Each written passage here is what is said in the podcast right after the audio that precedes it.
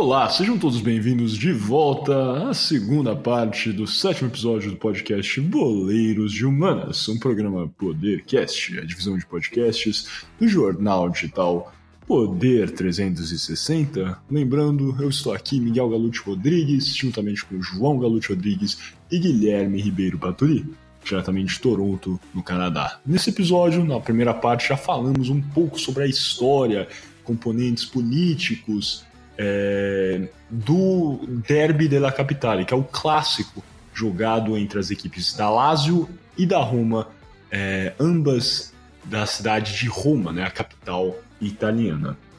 Agora então estamos iniciando o nosso quarto bloco, o shootout, onde tradicionalmente temos uma série de perguntas e respostas, é um meio que um jogo de trivia sobre o clássico em questão.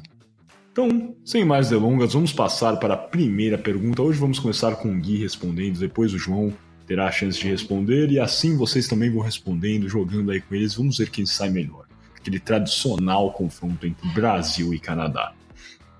Sem mais delongas, então, Gui, qual equipe aplicou a maior goleada da história do clássico e qual foi o placar? Seria um 5 a 0 aplicado pela Roma em novembro de 1933, seria um 4 a 1 aplicado pela Lazio em janeiro de 1998, ou seria um 7 a 1 aplicado pela Roma em dezembro de 2000? Olha, foi a foi o primeiro, a opção A, que foi uh, um, uma, uma goleada da Roma para cima da Lazio de 5 a 0 em novembro de 33. João, mesma pergunta: qual foi a maior goleada e qual foi o placar deste jogo? É, a resposta correta é 5 a 0 Roma é, em 1 de novembro de 1933. Nossa, mas sabe até o dia? Esse aí pegou na Wikipedia, certeza. É, porém, é, se, o cara, se os nossos caros ouvintes estão ouvindo e se eles prestaram bem atenção na primeira parte do podcast, eles também vão saber a resposta, que a resposta está lá. Justamente, ok. É, e sim, a resposta é exatamente essa. O cara falou até a data, cara, o dia exato. O dia ele chamou a resposta, hein, cara. Se eu fosse você, eu tomaria cuidado. Mas é isso. A resposta correta é o 5x0 aplicado pela, pela Roma. É, o 4 a 1 também ocorreu ao pla maior placar da Lazio, né? A gente falou aqui que o maior placar aplicado pela Lazio era um 3 a 0 mas daí acho que vai do seu critério, né? Você acha que 3 a 0 ou 4 a 1 é maior? Eu, eu realmente não sei medir isso. O que você acha, Gui? 3 a 0 por não ter levado gol? Não, 4x1. Pra mim é o tradicional 3x0 não é goleada, mas 4x1 é mesmo, sendo a mesma diferença de gols. Clássico. Enfim, passando então para a segunda pergunta, lembrando que os dois acertaram é, a primeira pergunta. A segunda pergunta é uma pergunta bem simples: qual foi o atleta que mais jogou, mais participou é, do Derby della Capitale? Seria o Francesco Totti, o Sérgio Santarini ou o Guido Macete? João, você está com a palavra. Totti, Santarini ou Macete? A resposta correta é Il Capitano Francesco Totti. Oh, boa pronúncia, mas é o que a resposta está com Francesco Totti. Gui, qual é a sua resposta? Olha, considerando que o Totti começou a jogar em 1933 pela Roma, profissionalmente. tava no clima. Parou de jogar. É verdade. O... Pois é, e parou de jogar outro dia. Tava lá o Rogério Ceni, o Totti e o Paulo Baier, então. E o Buffon. Eu vou de. Exatamente, então por isso eu vou de Francesco Totti também.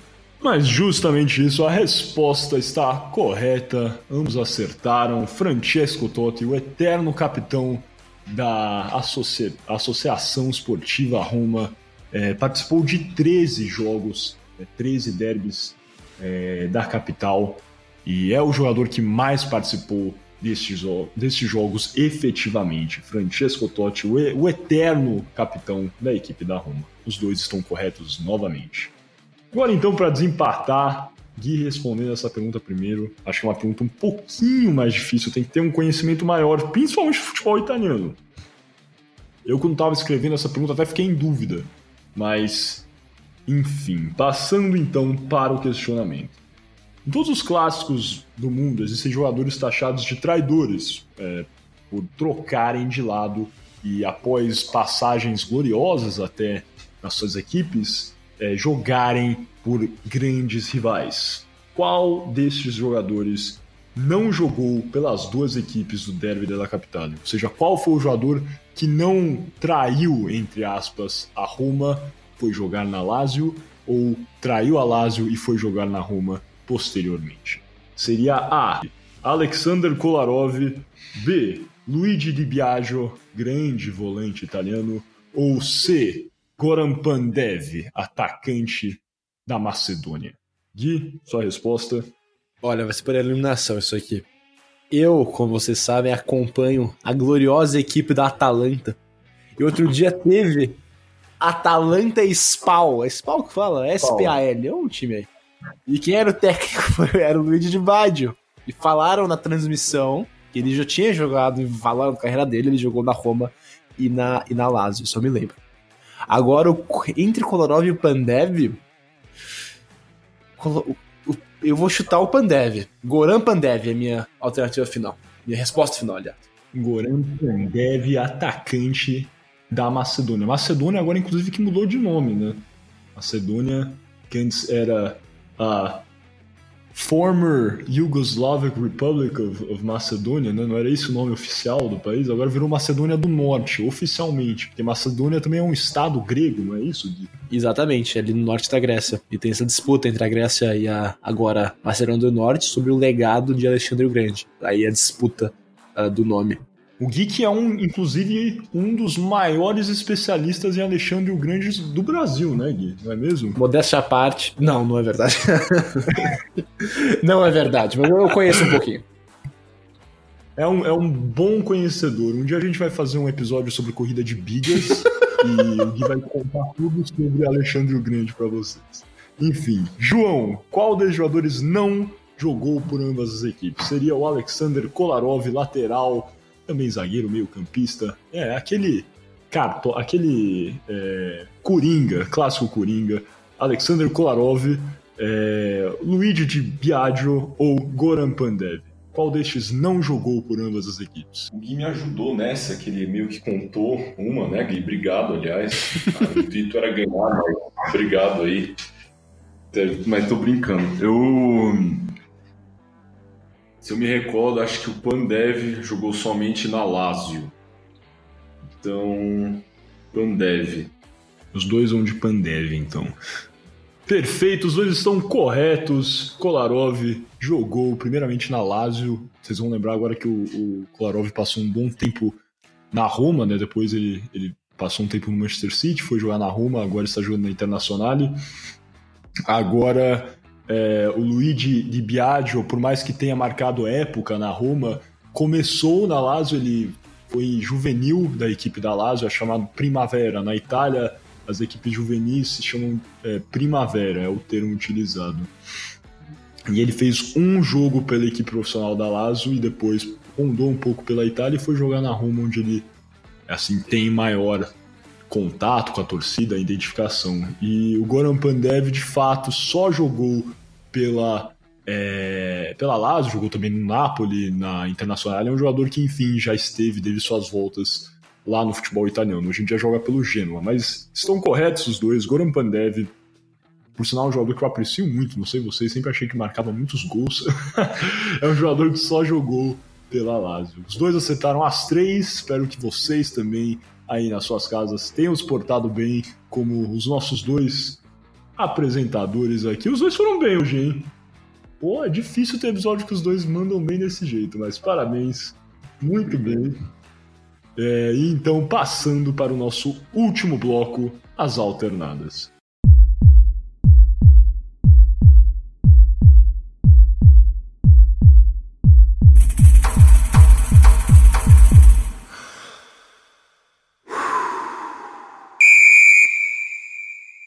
Sejam bem-vindos então ao nosso último bloco aqui do sétimo episódio do podcast Boleiros de Humanas, um programa Podercast, a divisão de podcasts do jornal digital Poder 360. Lembrando que hoje aqui estamos debatendo o derby da capital, o jogo clássico é, entre as equipes da Lazio e da Roma, é, como parte da nossa série recorrente aqui no podcast Poder Humana sobre clássicos futebolísticos que têm grande impacto, né, reverberações no mundo das ciências sociais. Já falamos aqui na primeira parte sobre como é, esse clássico tem fortes inclinações políticas, agora com uma porcentagem da equipe da Lazio, né, sendo inclinada a ideais de extrema direita, até condenamos já que algumas uh, manifestações de torcedores da Lazio uh, antissemitas, onde eles portavam bandeiras com suásticas e tudo isso é, já falamos na nossa primeira parte. Vocês que não viram ainda no Spotify, ou que já estão vendo no YouTube, acho que já conseguiram dar a ouvida. Mas quem não clicou na primeira parte, recomendo altamente que vejam antes de continuarem nessa nossa exploração. Enfim, passando então para as nossas alternadas, onde vamos ter o nosso debate, né, clássico, meio em temas abertos que rodeiam o tópico debatido hoje. Sem mais delongas, passando aqui a nossa primeira pergunta. É...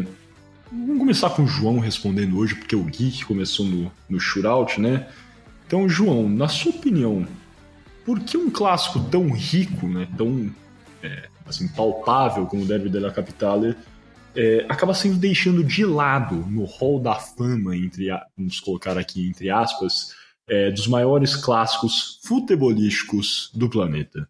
Obrigado, Miguel. É... Bom, é até estranho, né? É... Não ter tanta atenção. A verdade, eu acho que não tem tanto. É...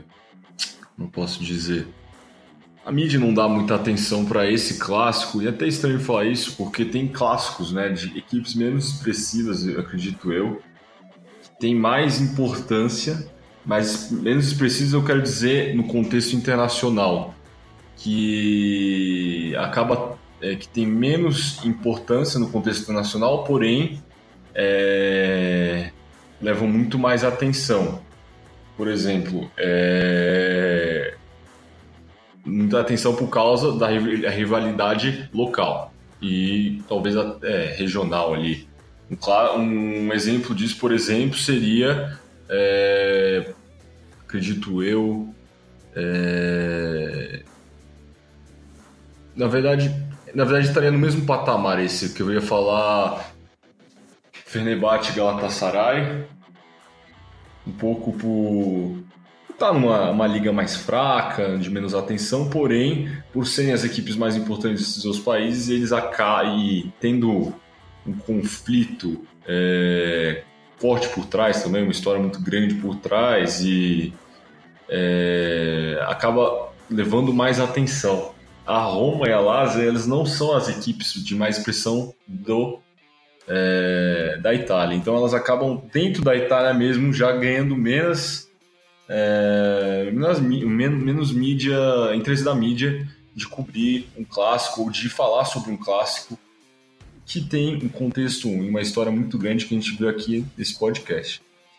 É, eu acho que isso diz muito que o, a falta de interesse né, do público geral é, nesse clássico, mas é, como eu digo, é, é uma é, elas, ele, o clássico acaba sendo ofuscado pelos outros clubes que tem dentro do país. É, se, por exemplo, Lazio e Roma fossem de um país com menos equipes é, equipes fortes, né, é, dentro do futebol internacional, é, provavelmente a gente teria, estaria falando mais. É, nós, obviamente, estaríamos falando, mas é, o restante da mídia com certeza estaria falando mais sobre é, o clássico de La Capitale também.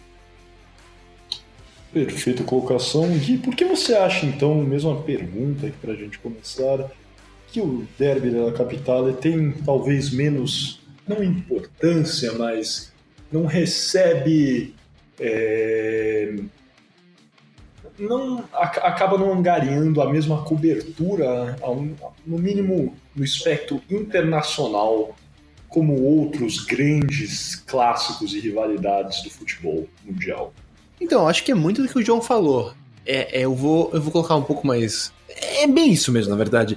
É porque eu, eu acho que porque a Roma e a Lazio são bem menos. São bem menos bem que São menos bem sucedidos dentro da Itália quando comparado com os outros clubes. Por exemplo, a gente falou isso até no começo. Apesar da Roma e da Lazio serem clubes enormes, serem clubes que estão sempre ali disputando, que estão indo para competições europeias, até ganhando competições europeias, no caso da Lazio na, na Taça das Feiras. A, não, desculpa, a Roma ganhou a Taça das Feiras, não foi? Foi a Roma que ganhou a Taça das Feiras. Me, me desculpa para a torcida da Roma. é, mesmo que então sejam é, equipes grandes que disputam ali, acabam tendo bem menos sucesso, porque a Roma tem só três campeonatos italianos, a Lazio só um. Então acaba que realmente quem, quem acaba levando. A Lazio tem dois, desculpa. A Lazio tem. Agora, desculpa, agora tem que pedir desculpa pra torcida da, da Lazio. Desculpa a torcida da Lazio. Tirei um título de vocês. É, então acaba que mesmo assim tem menos títulos que o Milan, que uma Juventus, que uma Inter, que, que, que realmente tem o poderio é, e tem a, que dominam o, o, o, futebol italiano. E por isso que acaba que o derby della Madonnina entre a, o Milan e a Inter, e até o derby de Itália entre o Milan e a Juventus, tem mais popularidade, mais força. E por causa disso acaba que o derby della Capitale fica um pouco esquecido. É, algo similar acontece aqui na América do Sul, levando para um contexto talvez mais, mais uh, familiar.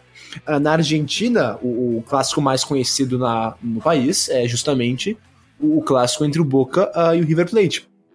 Mas também tem outros dois times enormes em Buenos Aires, o Racing Clube e o Independiente, que disputam o clássico de Avellaneda, mas esse, esse clássico é bem menos é, conhecido e falado é, do que o, o super clássico entre o River e o Boca fora da Argentina. Claro que na Argentina ele tem uma repercussão muito grande, talvez até igual, e talvez seja, eu não sou da Itália, mas eu imagino que deve ser similar. Na Itália, a, o Derby della Capitale deve ter uma relevância tão falado quanto o Derby della Madonnina. Mas fora desse contexto, fora do país, acaba que o, o, o, o, clássico entre as duas equipes mais bem-sucedidas do país e mais conhecidas fora do país acabam é, tendo essa. ocupando o pensamento e o imaginário do, do, do torcedor de futebol médio é, fora do país. Porque, de novo, isso eu acho uma percepção da gente que não é da Itália. Porque se nós morássemos em Roma, ou até mesmo ali na Florença, ou, ou Milão não, mas em Florença, em Nápoles talvez, é, esse clássico teria uh, muito mais força no nosso imaginário. Mas como moramos na América do Sul, acaba, acaba que parece que é um clássico menos uh, importante, apesar de ser muito grande também. E o que e só para desculpa, só só para só para completar, é, o que o João falou de ter uma é, se fosse um país menor, com menos clubes, seria o clássico com mais relevância, eu concordo completamente. Por exemplo, trazendo de novo para o contexto uh, latino-americano, no Uruguai. O Uruguai tem bem poucos times realmente fortes, na verdade tem dois só, que é o Nacional uh, e o Penharol, que disputam o Super Clássico do futebol uruguaio. E por serem os dois únicos times realmente grandes que ganham sempre no Uruguai, uh, acabam que eles monopolizam uh, esse título de isso acaba sendo um clássico bem conhecido aqui na América do Sul, mesmo que esses dois times não sejam tão bem sucedidos justamente também por vir para um país menor, um país com menos poderio econômico quando comparado com o Brasil e a Argentina. Mas é isso. Ok, muito obrigado. Que faz sentido o que vocês estão falando aqui, mas é, eu queria apontar que a, a 442 vol, é, lança, né? Volta e meia, né? Para vocês que não conhecem, a 442 é uma revista tradicionalíssima de futebol é, do Reino Unido. Eles lançam volta e meia uma lista dos clássicos mais fervorosos, dos, das maiores rivalidades do futebol no mundo. E o Derby della Capitale constantemente está no top 5 e constantemente também, sempre na verdade, está acima é, do clássico jogado entre Milan e a Inter. É, então eu queria só frisar isso, perguntar mais na verdade para vocês se nesse caso vocês não concordariam que um clássico jogado entre equipes que são menores, não tem talvez maior importância. É como falei aqui no documentário do Copa 90. Temos até exemplos aqui no Brasil, algumas rivalidades, por exemplo, como o clássico Rei de Fortaleza, né, jogado entre a equipe do Ceará e do Fortaleza, ou o Repá, no nosso grão Pará, entre o Remo e o Paysandu, é, esses jogos talvez não são até mais importantes porque são considerados como, como títulos, né? na verdade. Quem, qual equipe será a, entre aspas, o rei de Roma, né? É a Lazio ou a Roma? Quem vencer é, o derby da Capitale. Então, para vocês essas rivalidades até não têm um tamanho maior, assim, para mim, no mínimo, quando são equipes que têm essa tradição e exercem todo esse essa importância tanto no espectro nacional como no internacional, os derbys são importantes, mas eu imagino, no mínimo na minha visão, que quando as equipes não são assim tão fortes, esses clássicos acabam se tornando ainda mais importantes por serem de fato um, algo regional. Como a gente falou aqui, as equipes da Lazio e da Roma têm grandes torcidas e principalmente concentradas na região do Lácio, né, da, da região administrativa do Lácio, e é, na cidade de Roma. Assim, para mim, fica claro que esse clássico seria gigantesco devido a esses componentes, né? Porque é algo regional, distintivamente regional, é, tem toda essa importância por serem duas equipes menores, de fato que às vezes não lutam tanto por uma Champions League, por uma Europa League ou até mesmo uma Série A, mas estão ali sempre lutando entre si. São, são equipes relevantes, mas que não conquistam títulos e por isso esses clássicos às vezes se tornam ainda mais importantes. Vocês não concordariam com isso? Não, eu acho, Miguel, obrigado pela pergunta. Eu, é, Para essas equipes de menor expressão, você, esses clássicos acabam sendo, né? É... O, talvez o, o, título da temporada para eles, né? Já que eles não estão acostumados a ganharem títulos de muita expressão ou de ou equipes como que não ganham títulos é, assim não ganham títulos há anos né? Como é o caso por exemplo é, acho que da Roma né? Que que está é, que tá em mais de junho se eu não me engano. É, já que é uma coisa que a gente vê muito aqui no Brasil, é, muito por conta é que aqui no Brasil a gente tem os campeonatos estaduais, né? Isso acaba ajudando muito. Por exemplo, equipes como é, o Remo, é, Bahia, é, Atlético Mineiro. É, Atlético Mineiro. Essa foi pro Gui. Olha a provocação gratuita aí. É, mas sempre é, preocupações, eu acho que é, por causa dos e eu não sou defensor dos estaduais, viu? Eu não eu sou contra os estaduais. Eu gostaria que os estaduais é, fossem na verdade descontinuados para nós podermos é, adaptar o nosso calendário a um calendário internacional aqui no Brasil. Mas isso é outra discussão para outro é, outro episódio. Para outro episódio. É... Mas os estaduais têm esse. É...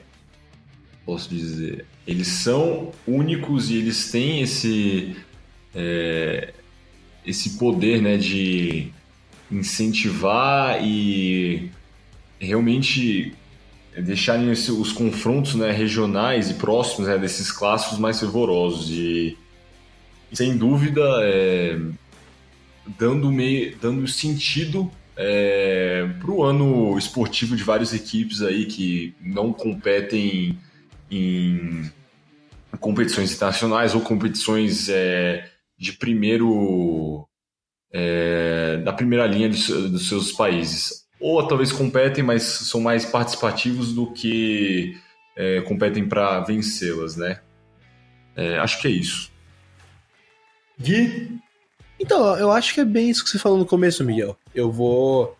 Eu vou concordar, vou concordar bastante. É, porque é muito. Tem muito a ver com, com esse, esse, esse sentido regional da coisa, não é? Porque, claro, para como eu falei no começo, para nós que estamos na América do Sul, até para um europeu que não é da Itália médio, o clássico mais importante vai ser o clássico uh, disputado entre a, a, talvez a Juventus e o Milan, ou a Inter e, e o Milan.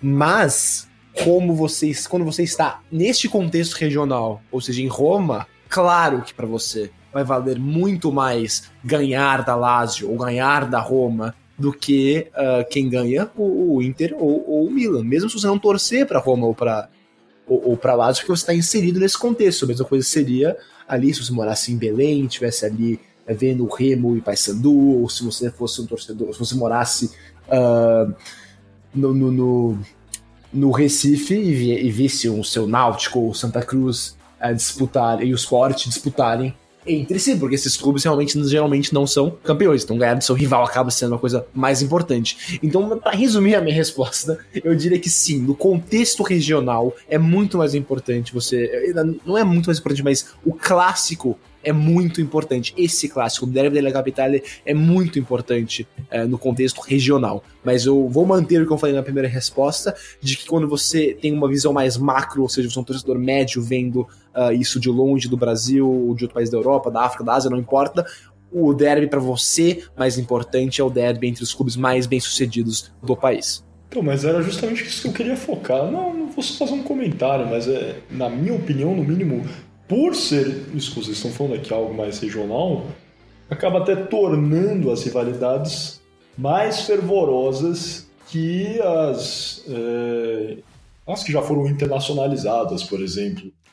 É, eu acho, com certeza, que as torcidas do Real Madrid e do Barcelona, por exemplo, são, são torcidas que são rivais, têm essa rivalidade entre si, mas já que são marcas internacionais, né, agora não, não é, é impossível comparar Lazio com o Barcelona, por exemplo. Né? O Barcelona é infinitamente mais conhecido. É, mesma coisa com o Real Madrid, então a Roma nem, nem se fala. São comparações que não, não existem. E eu acho que por terem esse contexto regionalizado, onde as pessoas que torcem para a Roma e a Lazio de fato, assim, fazendo é, uma generalização aqui, são um pouco mais fanáticas por serem torcidas menores, mais controladas as regiões. É, acaba que é, é, esses clássicos já foram muito internacionalizados, tem muitos adeptos, né? nem, não são nem torcedores, são é, indivíduos que moram em Xangai, ou em São Paulo, ou em Singapura e se dizem torcedores do Barcelona.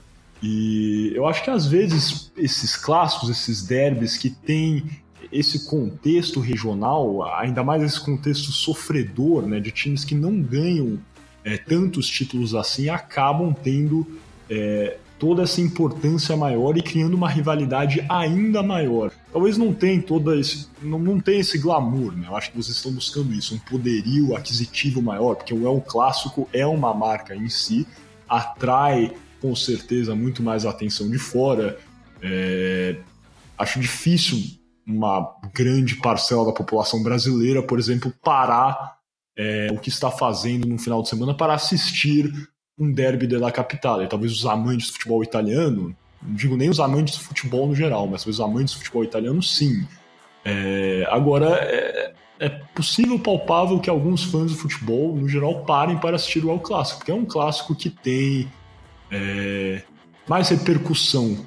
Mas em, em termos de, de, grandeza, eu quero dizer estritamente da rivalidade entre as duas equipes, eu acho inclusive que o derby da Capitale tem que ser colocado em termos equiparáveis, eu diria, e aos, aos torcedores de fato do Barcelona e do Real Madrid, por exemplo. Porque, como eu estou falando aqui, existem torcedores do Real Madrid e do Barcelona e existem os adeptos. Então eu acho que o Derby della Capitale é sim um clássico importantíssimo e inegável do nosso futebol mundial. É, Miguel, eu também acho que é, com certeza é um clássico importantíssimo para qualquer amante de futebol, isso é inegável. Eu, se algum momento deixou, eu deixei parecer que não é, eu, eu, eu, quero clarificar que é sim, é um dos clássicos mais imponentes e mais com uma rivalidades mais fervorosas. Mas o que eu tava. O que eu acho que eu e o João estávamos dizendo era mais no sentido de repercussão internacional mesmo. Porque no termo. É, é, em termos de rivalidade local e, e, rivalidade local e regional, sim, é um dos maiores clássicos do mundo, mas acaba não tendo essa atenção, uma atenção mais forte, uh, por, por serem um, um, um, derby entre equipes um pouco menos bem sucedidas. Até, por exemplo, levando de volta para o episódio antigo que a gente fez, do Old Firm, primeiro episódio da, da série dos nossos clássicos é, do futebol, muita gente não conhece o Old Firm, não conhece uh, o Celtic ou Rangers por serem de uma liga mais fraca, de uma liga menor, uma liga que muita gente acha que até não existe. Mas é, é uma das. Uma da, é a, eu diria que é a rivalidade mais forte do mundo, no, no mundo futebolístico. E é uma coisa similar acontece com aqui na, no Derby da Capital, porque é, são, é, é um clássico considerado por pessoas um pouco menor, porque são por equipes um pouco menores, acaba que as pessoas não conhecem tanto e acaba saindo desse hall da fama dos, dos maiores clássicos do mundo. Apesar da, da rivalidade como a do Old Firm ser tão forte que justifica estar numa lista uh, de maiores clássicos uh, do futebol. Perfeito. Então agora só para finalizar aqui, trazendo de volta mais para o campo da história e da política. Eu vou dar dois minutos, três minutos para cada para não ficar alongando muito. Vamos tentar fechar isso aqui no máximo, então, uns sete minutinhos. É, eu queria entender por quê, né? O porquê é, da Lazo hoje em dia ser, na opinião de vocês, um pouco mais atrelada a ideais de direita, tendo até a sua, as, as facções, né? Alguns, algumas parcelas da torcida da Lazio sendo atreladas a ideais antissemitas da extrema direita e a Roma que foi um clube fundado é, foi, foi uma equipe fundada né, em, pelo partido fascista, né, pelos aliados de Mussolini, é, ter é, tido essa guinada um pouco mais para a esquerda. Vocês diriam que a Lazio, por ser uma equipe que está mais atrelada historicamente à região do Lácio é, e essas áreas mais suburbanas, naturalmente teve é, esse contexto um, um pouco mais elitista e a Roma, por ser é, uma equipe que tem uma torcida mais da cidade, acabou tendo uma visão cosmopolita que ajudou a, a ter esse entendimento mais aberto e progressista. É, queria entender de fato, na opinião de vocês, qual foi é, o fator determinante para é, essas equipes, uma fundada né, por aliados do Mussolini, sendo esse a Roma, acabando hoje em dia, né, atualmente, sendo uma equipe mais atrelada à esquerda, e a Lazio, que não foi fundada é, pelo Partido Fascista, acabou é, tendo essa guinada para a extrema direita. João. Bom, é, primeiramente, eu acho que é uma questão de não conhecer, muitas vezes as pessoas não conhecem é, as torcidas e as equipes a fundo. É, por não conhecer, por não fazerem essa pesquisa que a gente fez também e não é, é, não serem ligados muito com a história dessas equipes. O Alásio, como o Miguel falou antes é, na primeira parte, agora também, é, tem um grupo extremista de nesse de opinião, né? Um grupo de opinião e acaba chamando atenção por causa disso e por isso acaba dando essa ideia que é, é, essa ideia que a torcida, é, essa ideia de torcida, é, que nós sabemos que é que muito pelo contrário, não é isso. Já Roma, é,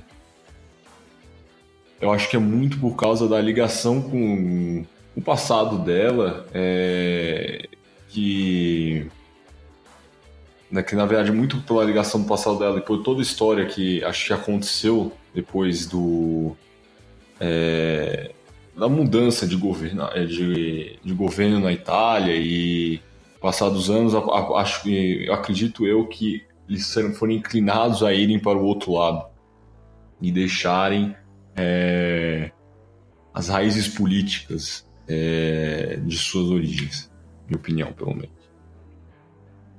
Gui, na sua opinião, então, por que a Lazio, então, é, teve essa guinada à direita? Seria uma questão demográfica mesmo da região do Lácio? Regiões suburbanas, tradicionalmente tendo é, ideais um pouquinho mais conservadores? E, e por que a Roma, né, uma equipe fundada por aliados de Mussolini, passou a ser uma das equipes com as torcidas talvez, né, quiçá, das torcidas mais progressistas no futebol mundial?